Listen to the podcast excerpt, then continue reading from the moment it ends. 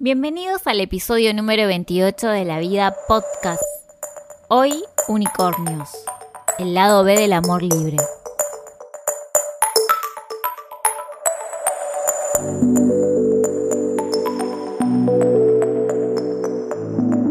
Hola, ¿cómo están? Estoy muy contenta de estar grabando este podcast que habla caprichosamente de temas al azar.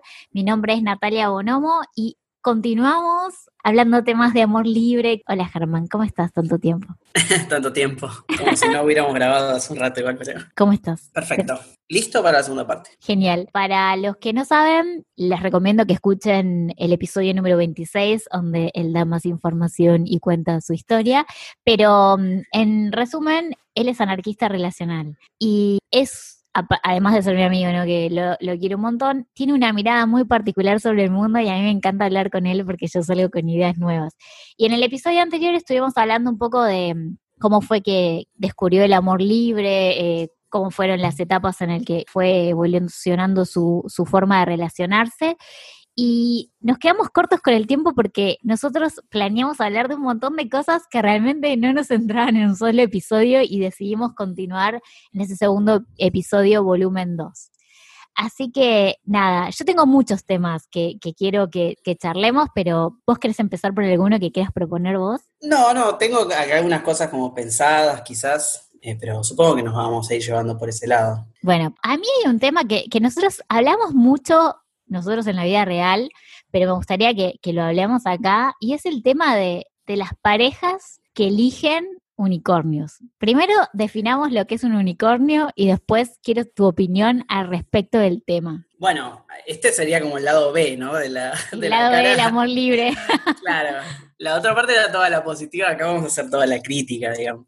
Exacto. Eh, está, buenísimo, para mí tiene que tener. Yo al menos considero que la crítica es algo positivo, nunca la pienso como negativo. Parto, 100%. Esto es como la luz y la oscuridad. Ninguna puede existir si no existe la otra. Son dos caras de la misma moneda. Sí, sí, sí, aparte es, una manera también de, avanzar, ¿no? Creo que uno aprende de, esas cosas. hay que tratar de, no, de aprender que la crítica no, no, no, no viene de algo negativo. Obviamente depende de la persona, ¿no? Pero para mí siempre, siempre se aprende más muchas veces de las cosas negativas que la gente habla que a veces de las cosas positivas, ¿no? Sí. Pues no quiero igual que decir que es una negatividad, ¿no? Pero son, son ideas o son puestas en contra de lo que yo veo o analizo propiamente del amor libre. unicornios, entonces. Unicornios. Vamos a definir lo que es unicornio, porque por ahí hay personas que están escuchando que no practican el amor libre, pero que les dé curiosidad el tema y no saben ni de qué estamos hablando. Eh, el término eh, no es un término, este sí no es un término que Al haya, haya pensado de, auditoría propia, sino eh, es un término que se utiliza, que es cazadores de unicornios en inglés. Los cazadores de unicornios es un término despectivo. Lamentablemente, como todas las cosas, ¿no? Hay muchas cosas que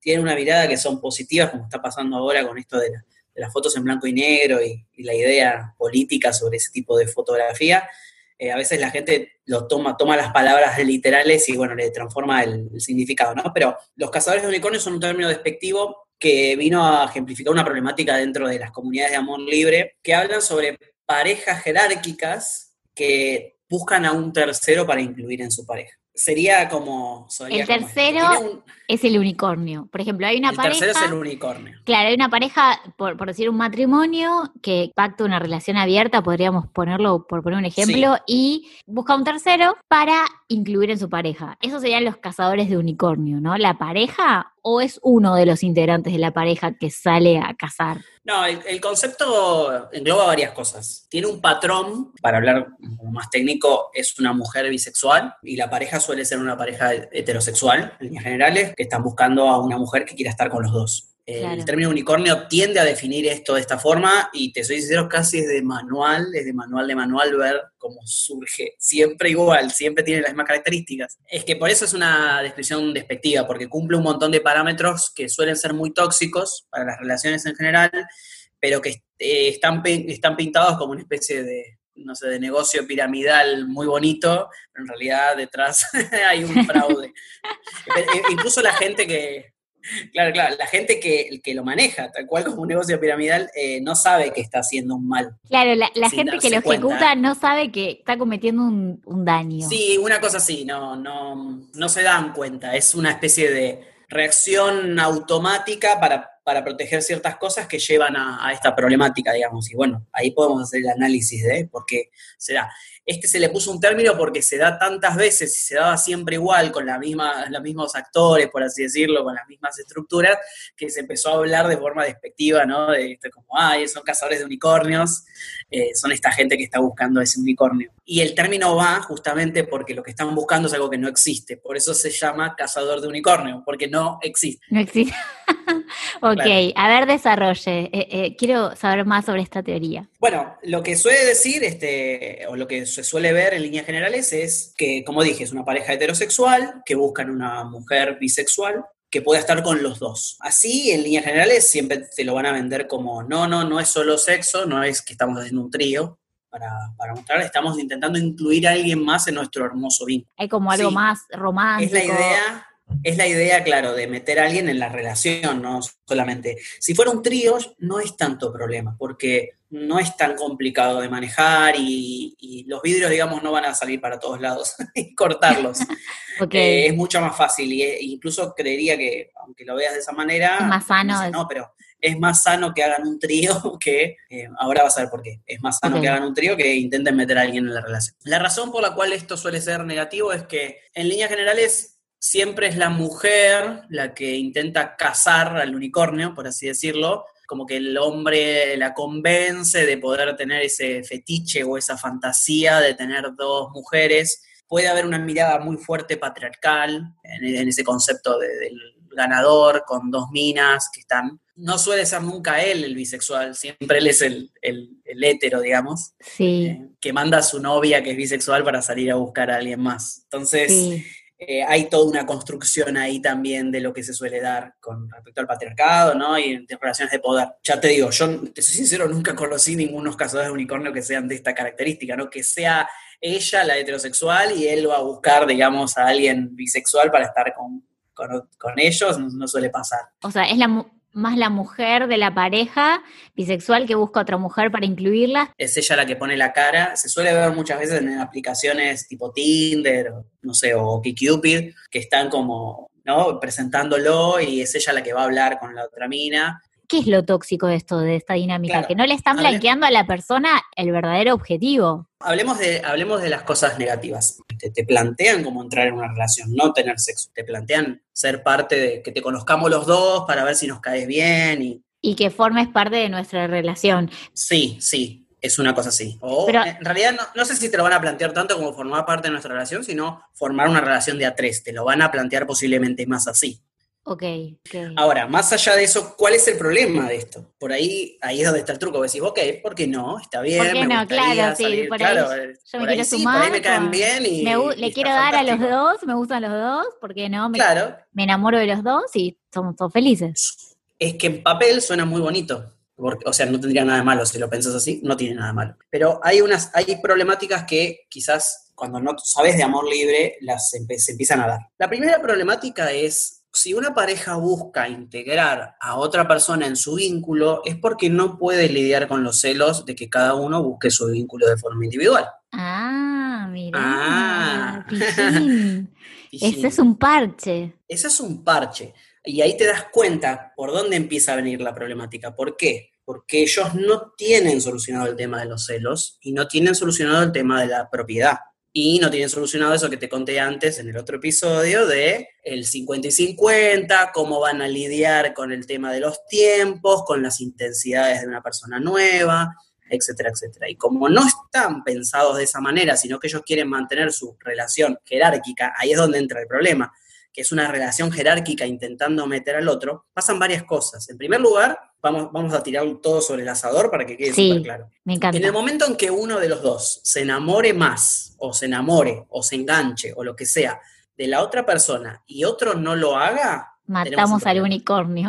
matamos al unicornio. Matamos al unicornio y El primero en morir va a ser el unicornio. claro, y ahí cero responsabilidad afectiva.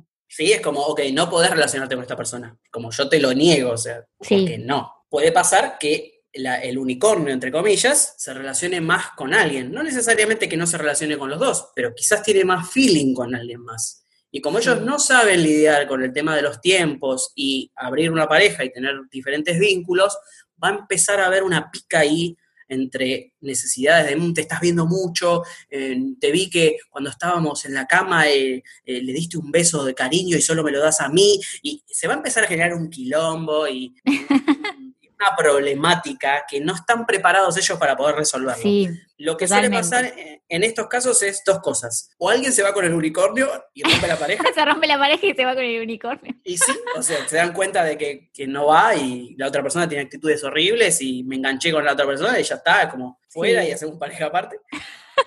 Puede pasar eso, o puede pasar que saquen al unicornio a patadas y que recuperen su relación jerárquica y cerrada. Pero siempre sale alguien lastimado, porque la pareja principal, o no, no sé si la pareja principal, pero Sí, la sí, pareja de principal. origen, en realidad se está poniendo un parche a, a una problemática, porque si ellos por ahí hablaran más o evolucionan más en cuanto a los celos y trabajaran más ese tema, quizás podrían plantearse como, bueno, abrimos la pareja o, abrimos la relación y cada uno puede conocer individualmente otras personas y en todo caso traer gente al vínculo, o sea, traer gente a esa pareja original, pero como tiene un problema de celos, lo hacen en conjunto y ahí es donde si vos de base no trabajaste tu inseguridad, la vas a potenciar cuando metas al tercero. Ese sería como el, el problema. Y también hay un problema que cuando vos traes a alguien, y esto es, esto es algo que también se puede entender así, cuando vos traes a alguien que se conecte a un vínculo ya predefinido, con las reglas que tienen ellos dos, con la mecánica que tienen ellos dos, lo estás intentando hacer entrar en un espacio muy específico. Ya es muy difícil para uno, para mí, engancharse y tener una buena relación con alguien. Ya es difícil, es difícil que dos personas interconecten en una relación. Imagínate si vos agarrás a otra persona y encima que conecte con vos, tiene que conectar con alguien más. No, es que en realidad es no, no le das espacio. complicado. Es no le das espacio. No le das espacio, es muy restrictivo el, el tercero que ingresa, el unicornio. Y, lo estás y aparte lo estás obligando, porque para que se relacione con vos tiene que también llevarse bien con tu pareja. Se la Hay una pones re obligación ahí. difícil. se la pones muy difícil. Por eso se llama unicornio, porque es bastante imposible encontrar una persona que justo de la casualidad que se conecte a esas dos personas, pero lo buscan. Lo buscan porque necesitan esa salida. Lamentablemente muchas veces esa salida es un fetiche sexual. Mira, Está, lo pasan a través de, es un vínculo romántico, nos gustaría, pero no deja de ser un fetiche so- eh, sexual. Eh, Claro, por eso yo digo, me parece mucho más sano, claro, me parece mucho más sano hacer un trío de vez en cuando con alguien que plantear este tipo de, búsqueda de relación, de hacer que la otra persona pase por un montón de reglas, que pase por una jerarquía, que después tenga este tipo de conflictos de que no sabemos cómo resolver las intensidades entre nosotros, o, o que un vínculo tiene más feeling que otro, etcétera, etcétera. Imagínate estar con alguien, lo pongo a nivel sexual porque es lo más fácil, pero puede pasar con cualquier cosa, la cual lo que dije antes, ¿no? Es como, ah, estuvieron cinco minutos dándose un beso y ya me siento que estoy desconectado de acá y, y, mm, ya empiezo a tener celos y empieza a haber todo un problema porque yo no soy partícipe de esto y no soy el protagonista de eh, eh, este trío que estamos haciendo, ¿se entiende? sí. Eh, no, y también imagino y- que a nivel social el unicornio también está oculto, porque no sé, Ah, no, sí, no- eso. eso es como sí. clásico, ¿no? O sea, porque es la Sí. pareja que sí, puertas adentro, so- somos tres y nos amamos los tres, pero en realidad después cuando la pasta de los domingos, el unicornio no come. Sí, sí, el unicornio lo come, es tal cual como vos decís. Sí, sí, sí, porque obviamente ellos no están dentro de una ideología amor librense en líneas generales. Están buscando a alguien para relacionarse. Entonces, el, el- dentro de la jerarquía, cuando se vayan a ver, el unicornio es no va. no voy, sí, es no marginal, o sea, está más es en la marginal, clandestinidad. sí. Es nuestro amante, es como un amante en realidad. Claro, pero es de los dos al mismo tiempo, claro. Y Sí. intentar hacer que sea de los dos. Intentas de los dos, sí, tal cual, sí. Claro. Es que en realidad, cuando nosotros hablábamos de esto fuera de grabarlo, claro, yo no, no veía tan claramente cuáles eran los conflictos. Como que yo pensaba, bueno, pero si quieren incluir a alguien en su pareja, está perfecto, como que bueno, lo comparten, pero, pero claro, cuando te pones a analizar en profundidad, si uno no de base, o sea, para cualquier tipo de relación, ya sea monógama, anarquista, relacional, lo que sea, si vos no trabajás tus inseguridades, eso después se amplifica. No, no, no tenés forma de, de par- o sea, le pones un parche, pero es una bomba de tiempo. Y también Sí, es una bomba de tiempo. sale lastimado a alguien, porque también cuando yo grabé el episodio 2 de La Vida Podcast que hablaba sobre responsabilidad afectiva, yo di mi propia definición de lo que era responsabilidad afectiva, porque tam- también sobre eso estaría, estaría- me gustaría escuchar tu opinión. Sí, sí, yo también quería hablar de eso. Qué bueno que coincidimos, porque para mí por ahí la responsabilidad afectiva se basa en, en la comunicación. Como que yo creo que, que la, la base de la responsabilidad afectiva es primero analizarme eh, a mí mismo, definir qué es lo que quiero, después comunicárselo a mi vínculo o a mis vínculos, pero darle una información que sea verdadera, que no sea sesgada, o sea, que, sea una información completa como para consensuar con el otro qué es lo que quiere el otro y hasta dónde se negocia. Como que para mí la responsabilidad afectiva es como la opción de dejar al otro elegir, porque, por ejemplo, a mí me pasó en una de mis primeras relaciones abiertas, que la persona que estaba conmigo no me contaba cosas y me mentía y en cierta forma yo terminé muy lastimada, pero porque había un engaño, o sea, me mentía en la cara. Entonces, de ese lado, como que yo sentí que en ese vínculo no había una responsabilidad afectiva porque me ocultaba información y esa información en cierta forma me dañaba y no me daba a mí la libertad de elegir. Pero vos, ¿qué pensás al respecto de la responsabilidad afectiva? Quizá me gustaría terminar de, no sé si cerrarlo de unicornios. Ay, sí, eh, perdón, perdón. No, no, no, es que ya creo que si hablamos de lo de responsabilidad ya nos sí, vamos. nos vamos de y no volvemos. No, cerremos sin unicornios. Creo que, ya lo digo, es, es difícil, o sea, yo nunca creo que lo podría criticar desde un lado de qué malos que son, miren lo que está pasando. Al menos siempre que he hablado con gente que viene con estas intenciones, yo siempre entiendo de que tienen buenas intenciones, pero no ven el tipo de problemática que se genera. Entonces, nada, tampoco es algo que uno puede criticar de forma tan, tan, esto es malo y ustedes lo que están haciendo, me parece como que hay que tener un cierto tacto para poder explicarle a la gente que lo que está haciendo está mal y aún así no mandarlos al mueres, ¿entiendes? O no creer que están teniendo mala intención. Hay cosas que son distintas. Sí, o sea, no partir de la base que lo hace por manipular al otro, sino que, lo hace desde la mejor intención desde eso. Sí, sí, lo hacen. Pero no ven que, que hay un peligro ahí. Yo siento que lo hacen desde lo hacen desde el miedo, desde la inseguridad del miedo de no poder vincularse de forma libre, porque ya, ya te digo, si ellos tuvieran resuelto eso, no tendrían que decidir que hay alguien que va a conectar con los dos. Cada uno se relaciona con quien quiere y ya está. Ahora, claro. esto me gusta aclararlo porque eso no significa que no existan las triejas o las relaciones en B. Ok, ¿y, qué, o sea, qué es lo que las diferencia? Bueno, las parejas en B, lo que, lo que se suelen plantear es, hay que imaginarse, ¿no? La B donde tiene un vértice, hay un lugar donde se conectan. Esa es un punto, es una persona que sale con dos personas y esas dos personas salen con él, pero no necesariamente salen entre sí, las puntas, ¿entiendes? Claro. Entonces se, forma una B, se, se, forma un vínculo entre ellos, pero no es un vínculo de este tipo, donde este, se intenta hacer un vínculo que es un triángulo cuando en realidad no lo es, por así decirlo. Ah, triángulo cerrado, ¿no? Es difícil de explicar por ahora. No, no, sí, pero se eh, entiende. O sea, gráficamente si uno se lo imagina, eh, se entiende, sí, totalmente. Pero eh, en este aspecto, las triejas, lo que para mí, como yo he estado en dos triejas o en tres, no recuerdo muy bien. ¿Cómo se dice? ¿Triejas? trieja, sí. Trieja, ok. lo que se intenta o lo que yo también aprendí también, pero lo aprendí de, mala manera, ¿no? Muchas veces uno aprende por, cosas que hace mal. Es el hecho de que cada persona tenga un vínculo con la otra persona de forma independiente. Da la casualidad de que ese vínculo los involucra a los tres, pero para mí lo más sano y lo más ideal es que el vínculo que vos tenés con otro es un vínculo con uno y un vínculo con la otra persona. Y cada uno de esos vínculos tiene su tiempo y su espacio. Claro. Después si se quiere estar en conjunto los tres, porque todos estamos vinculados, tratar de que eso no sea la norma del vínculo. Eso lo, a mí me costó mucho aprenderlo. Y, podría dar un ejemplo como más real y claro. Cuando vos querés forzar que los espacios compartidos o las actividades que se hacen sean siempre de a tres, vamos a tener el problema que veníamos hablando antes de que quizás hay una persona que no quiere en ese momento hacer eso de tanta magnitud con, esa, con uno, pero sí con otro o quiere hacer otra cosa con el otro. Entonces, si vos tratás de arrastrar los tiempos compartidos, de siempre nos vemos de a tres, siempre que nos vemos somos tres, etcétera, etcétera, lo que vas a generar es que posiblemente haya varias personas ahí que se van a forzar en hacer algo que no quieren hacer. Imagínate que hay, lo, pongo con lo sexual porque me parece que es lo más fácil de ver y la gente se, siente más identificada, pero sí, sí, es como, es más, es más fácil de verlo así.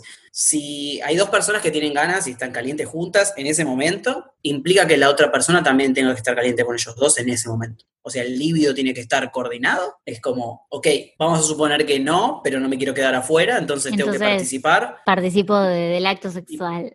participo, claro, participo porque nada, es lo que se da y es el sábado que nos toca a los tres juntos, ponele. Claro. Aunque no tenga, ¿se entiende? ¿Y qué pasa ahí? Se vuelve una obligación. Y nosotros sabemos qué feo que es tener que hacer algo por obligación y mucho más de algo que es un acto sexual. Cuando alguien te dice, ok, mira, ¿sabes qué? Tenés que agachar porque no tenés ganas, es bastante horrible. Y eso, quieras o no, empieza a generar fricción y empieza a generar rechazo. Sí, empieza a generar rechazo, sí, totalmente. Entonces, es súper, súper importante que los vínculos sean separados, que cada uno tenga un vínculo con otra persona y se tomen su tiempo de verse individualmente y que en algún momento tomen el tiempo, si quieren y se consensúa, de estar los tres juntos, pero no hacer que el vínculo sea de a tres.